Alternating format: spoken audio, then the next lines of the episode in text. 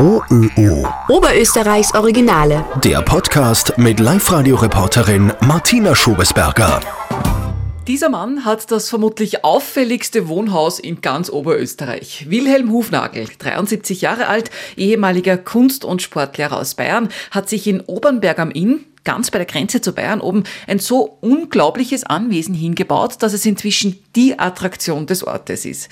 Ich habe bei ihm einen Rundgang machen dürfen. Herr Hufnagel, es ist ja tatsächlich so, dass Sie vor Ihrem Haus die Schaulustigen zum Fotografieren anstellen. Ja, und ich sage es Ihnen an einem Samstag, Sonntag, am Wochenende, wenn die Radfahrer unterwegs sind, also es ist wirklich so, es bleiben Fahrradfahrer stehen, Autofahrer bleiben stehen. Es ist ein Unfall passiert, weil einer nur noch geschaut hat. Ja, es war nur Blechschaden. Also ich schätze an einem Wochenende, dass da zwischen, zwischen 40 und 60 Leute irgendwann einmal da stehen, in Gruppen und fotografieren. Ja gut, mit dem muss ich leben, aber das ist nicht so schlimm, finde ich. Vor allem wissen die Passanten, die da vorbeikommen, nicht, wovor sie eigentlich stehen und äh, was das für ein Gebäude ist. Ja, es ist eigentlich mein, mein Wohnhaus, also das Wohnhaus von meiner Frau und von mir. Aber spekuliert wird alles Mögliche und ich habe schon die tollsten Bezeichnungen für mein Anwesen gehört. Von einer Synagoge bis zu einer, bis zu einer Burg, äh, bis zum, bis zum Café, bis zum Hotel, bis zum Bordell. Also es war alles dabei. Und in Wirklichkeit wohnen sie ganz einfach da. Genau. Es ist halt aber auch wirklich das ungewöhnlichste Haus, das ich je gesehen habe, mit Türmen, goldenen Zwiebelkuppeln. Äh, der Teil da vorne, der schaut aus wie eine Ritterburg, also da so ein Aufgang, wo man zu einem Burgfräulein ins Turmstübchen hochkommt. Ja, wenn man hier rechts, diese, dieser historische Aufgang, der ist ja stark nach einem burgähnlichen Gebäude gerichtet. Äh, das Holz ist wiederum gebrauchtes Holz, Altholz. Also es schaut ja tatsächlich aus wie der Aufgang äh, zu einer Burg. Ja, genauso ist nachempfunden und genauso soll es auch sein. Und das ist ein zusätzlicher Aufgang zu einem eigenen Wohnbereich. Der ist unabhängig praktisch vom Haupthaus. Und dann, wenn wir da weiterschauen, ist, ähm, glaube ich, so ziemlich einer der auffälligsten Teile, ist ein ganz bunter Turm mit einem goldenen Zwiebel, mit einer Zwiebelkuppel. Ja, das ist, also ich nenne den ein bisschen als verrückter Turm.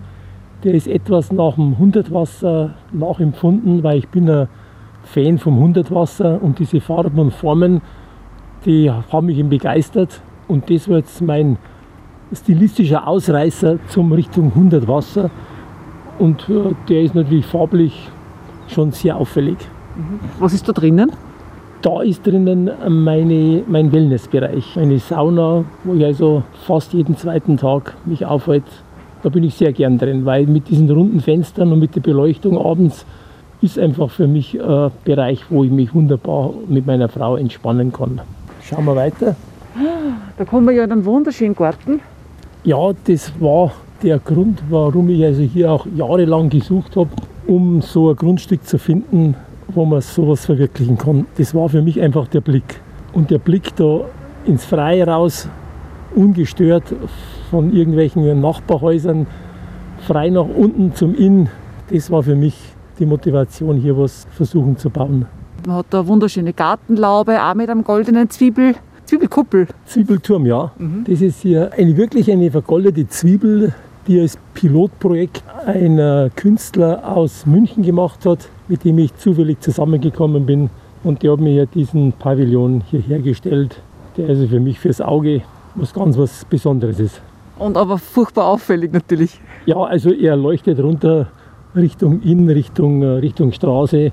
Das ist der Zwiebel, der wirklich ins Auge sticht, kann man sagen. Und dann haben wir quasi den verrückten Turm rechts. Jawohl. Ist aber nicht der einzige. Ist nicht der einzige. Links neben dem verrückten Turm ist der sogenannte dicke Turm. Das ist mein Wohnbereich, der also doppelt so groß ist wie der etwas kleinere Zwiebelturm. Obendrauf mit der Hexe. Ja, also für mich insgesamt einfach schon, schon gelungen, diese beiden Türme. Und wenn wir jetzt ganz links vorbeischauen an dem dicken Turm, dann sehen wir noch einen ganz einen kleinen Pavillon, der mehr oder weniger frei im Hang steht und der so eine Art, so eine Art Aussichtsturm zum Inn ist und natürlich auch zur Straße von Bayern rüber nach Österreich. Und ich bin also, habe ich oft einmal das Gefühl, falls die Bayern einfallen sollten, mal nach Oberösterreich, dann bin ich der Erste, der das melden kann. Und ich kann natürlich dann sofort mein Blasrohr rausholen, um die da ein bisschen aufzuhalten. Wie ist denn das Haus entstanden? Ich nehme mal an, das steht ja nicht irgendwo in einem Katalog von einem, von einem Architekten oder einem Bauherrn.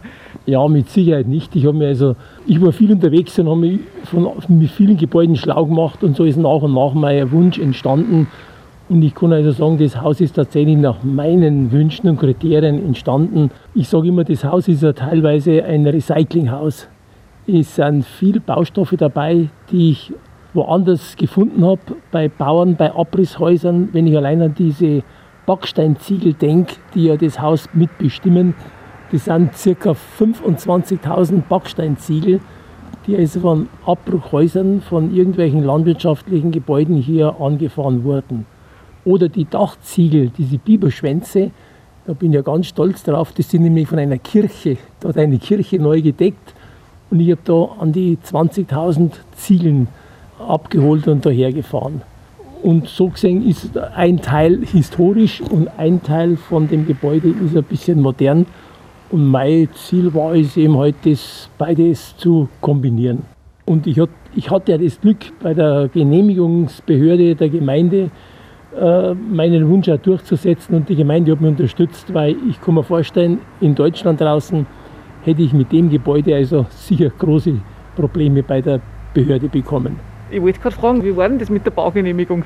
Ja, das war also, die waren also von Haus aus von dem Entwurf begeistert, weil es ist ja irgendwie, glaube ich, auch ein Blickfang für die Gemeinde. Und in Ried gab es dann noch ein paar so Skeptiker, aber auch die konnten wir gemeinsam überzeugen. Die Gemeinde hat mich dabei unterstützt. Und damit konnte ich den Bau tatsächlich so durchführen, wie er geplant war. Wann haben denn Sie das Haus gebaut? Das ist jetzt circa fünf Jahre her und reine Bauzeit waren das vier Jahre. Und in diesen vier Jahren Bauzeit war ich tatsächlich ich war jeden Tag hier beim Bau dabei und konnte jeden Tag mit äh, meine Ideen mit einbringen und die Gestaltung immer noch ein bisschen ändern und beeinflussen. Hatte ich eben beim Planzeichnen ein Riesenglück. Hatte ich einen Planzeichner gefunden, der also tatsächlich kein äh, Architekt war, der sich selber verwirklichen wollte, sondern der auf meine Wünsche eingegangen ist. Und das war für mich also ein Glücksfall, weil der hat genau das gemacht, was ich an Ideen hatte, natürlich mit seiner fachlichen Begleitung und mit seiner fachlichen Erklärung und Veränderungen. Und das war also ein Architekturbüro aus Andorf, wo ich also sehr froh war. Mhm. Das denke ich mir, weil es ist ja auch so, dass man da von der Stange wahrscheinlich nicht viel nehmen hat können, oder bei dem Haus? Ja, Stange überhaupt nicht. Wenn ich an die ganzen Handwerker denke, die hier gearbeitet haben, übrigens, das waren also zu 80 Prozent nur äh, Gewerke aus dem oberösterreichischen Raum, weil mir war wichtig, dass die, die einheimischen Handwerker hier versuchen, was zu schaffen. Und ich hatte das Glück, wirklich super Handwerker zu finden. Die, für die war das im Nachhinein gesehen eine Herausforderung von diesen Kurvenbögen. Es ist ja alles nicht so einfach. Aber die haben das als besondere Herausforderung geschätzt und angenommen und ihr Bestes gegeben. Und ich bin also wirklich froh, dass ich da so eine gute Wahl getroffen habe. Sie sind ja, hört Sie am Dialekt schon ursprünglich aus Bayern, oder? Ja, richtig. Ich bin in der Nähe von zwischen Landshut und Erding. Der Ort nennt sich Vilsbiburg. Und ich habe halt hier, ich bin ein Golfer und habe die Möglichkeit zu spielen und habe aufgrund dessen, weil mir das Eck hier unheimlich gut gefällt, habe ich mir versucht, eben den Grund zu finden und das ist mir tatsächlich gelungen. Und Sie fühlen sich richtig wohl da, oder? Ja, das ist also ein bisschen ein Problem mit meiner Frau, weil ich mich zu wohl fühle. Ich habe nicht einmal den Wunsch, äh, viel in Urlaub zu fahren, weil es mir hier so gut gefällt und ich sage mir, ich äh, krieg's nirgends so schön wie hier. Und meine Frau möchte doch ab und zu wegfahren, aber wir, wir bis jetzt haben wir uns immer noch geeinigt. OÖO. Oberösterreichs Originale.